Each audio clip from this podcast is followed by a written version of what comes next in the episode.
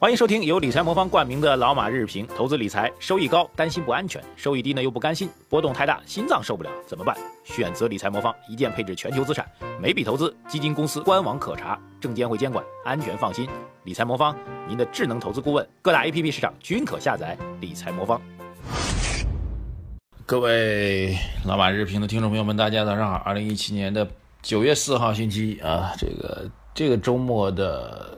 消息和内容还挺多的啊，这个大的事情，正面的事情啊，当然就是金砖国家会议了啊，金砖五国在我们的厦门开会啊，呃，联合起来要共同去发展推动经济增长啊。那么，其实金砖国家这事儿挺有意思啊，我在周末的老马饭局当中曾经提到过一点啊，这事儿其实如果从野史的角度来讲啊。这事看下来，真正能够年年做下来，已经做到第十届了啊！准备展望后面十届了啊！这个最牛的人是谁呢？最牛的人其实当年高盛的分析师啊，高盛的分析师就那么很无聊的把，也不能叫无聊吧，很偶然的把当时的金砖四国啊放在一起，中国、印度、俄罗斯还有巴西放在一起，正好拼出来一个砖头的英文的字母啊，然后没想到。他就是这么偶然的把这四个国家捏在一起，然后居然到今天真的成了一个国际的经贸合作的组织。然后这五个国家，大家居然能够为了开一次会，在军事方面小有摩擦的地方彻底和平啊！这个真的最牛的人，我觉得是高盛的分析师啊，他们应该在这件事情上当中呢立大功一件。呃，当然了，金砖国家。有自己的共同的利益诉求，因为大家的整个经济结构比较相似啊，比如说都是后起经济国家啊，比如说都要依赖大宗商品的出口啊，比如说大家在 G20 当中要共同发挥各自的话语权等等啊，有共同的利益在，但是这五国家能联合在一起，真是挺难的，因为大家距离其实还蛮遥远的。中国、印度和俄罗斯有所接壤，但是另外两个巴西和。这个南非离这三个国家实在是太远了，而经济结构差别也是非常大，文化语言真的是差别巨大啊！而从历史背景上来讲，呃，各自的渊源也是差距巨大，所以能够坐在一起真的是不容易啊！现在呢，不仅坐在一起，而且发出共同的声音啊，就是当全球经济增长开始乏力啊，后发的优势已经越来越不明显。啊，大宗商品依赖出口大宗商品来维持经济增长的模式，显然各国家本来就不喜欢。在这种情况下，大家共同去达成协议，继续往前走，我觉得这个还是蛮有意思的。在这次的集团国家会议当中，其实有一个比较明确的表述，就是要打破西方国家的在评级机构当中的垄断地位。啊，所谓评级机构当中垄断地位，其实就是指美国啊。全球三大评级机构标普、穆迪和惠誉，惠誉的影响力要低很多，惠誉是欧洲背景。啊，但是标普和美穆迪呢都是美国背景啊，基本上这两家垄断了全部的评级，包括主权信用评级，包括债券评级，等等等等吧。所以打破这个评级的所谓垄断，其实就是要打破美国在全球经济当中的金融市场当中的话语权啊，这只是一个开端啊。从这个更深层次意义上来讲，是不是要打破美国和欧洲在世界银行、在国际货币基金组织当中的话语权呢？对吧？这些大家都可以推论出来啊，这是我们要讲的一个事情，就是金砖五国不仅联合在一起，而且联合的意志和决心非常大。从这个军事摩擦因为会议而消弭就可以看得出来，然后双方的这个五国的态度越来越强大，这就是我们讲 G 五零、G 二零当中的 G 七和 G 五之间的 PK。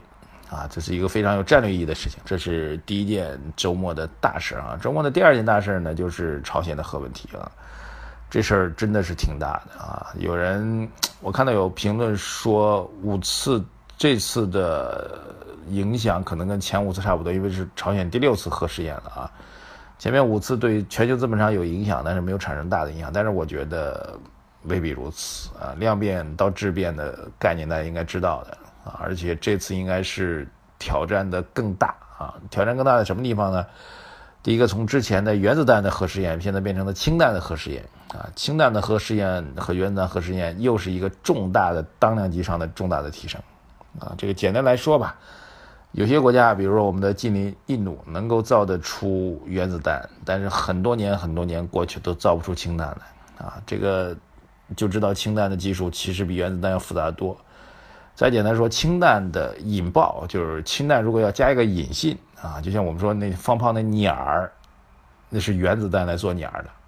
各位能明白了吗？换句话说，只有当原子弹技术已经达到登峰造极的地步，你才可能去玩氢弹。说明什么呢？说明这个我们的近邻啊那个国家啊，这原子弹技术已经非常成熟了。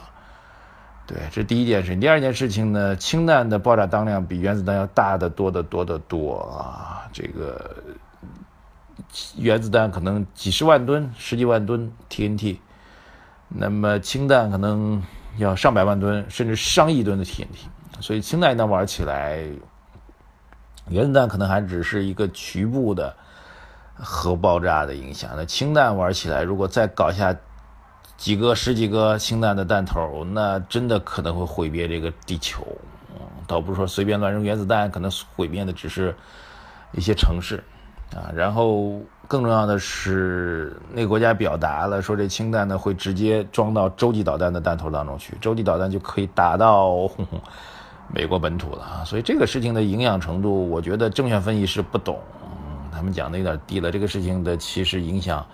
按这个逻辑推演下去的话，蛮可怕。第一个，技术上已经非常非常成熟了；第二，这个当量如果继续放纵下去的话，随时可以毁灭整个地球；第三个，随时可以达到美国本土。请问，此事就是第六次的核爆实验和前面五次相比，层级是完全不同的。这个我觉得是一个非常重大影响。且看今天的盘面的变化吧。首先，军工股肯定会。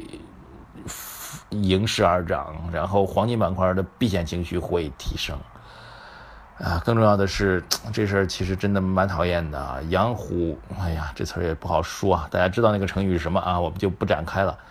呃，昨天其实这次核爆之后，在中国的东北地区，很多的朋友都有震感啊，包括我自己的朋友也表达有震感的一个意向。所以，对于中国东北地区经济发展来说，其实也是隐患之一，好吧？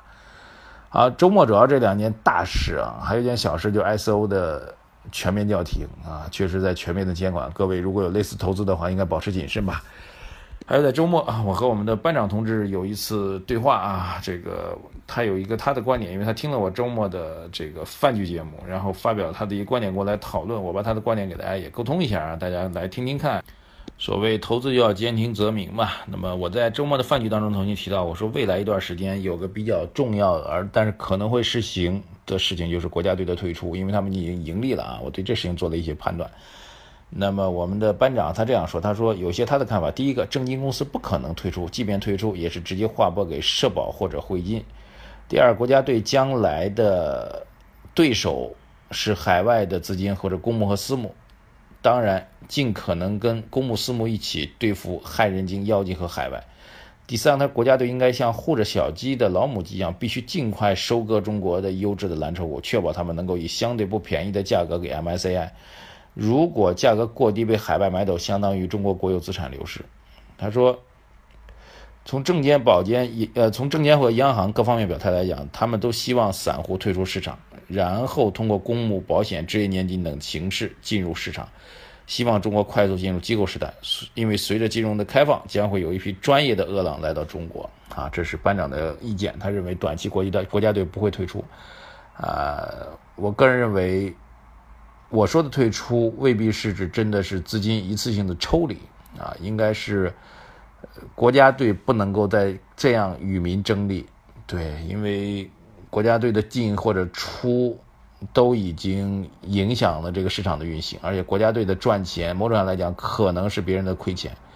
在国家队整体已经盈利的情况下，必须要考虑如何平稳的减少国家队的这部分资金对市场的影响。我觉得这个应该是可以研究和讨论的。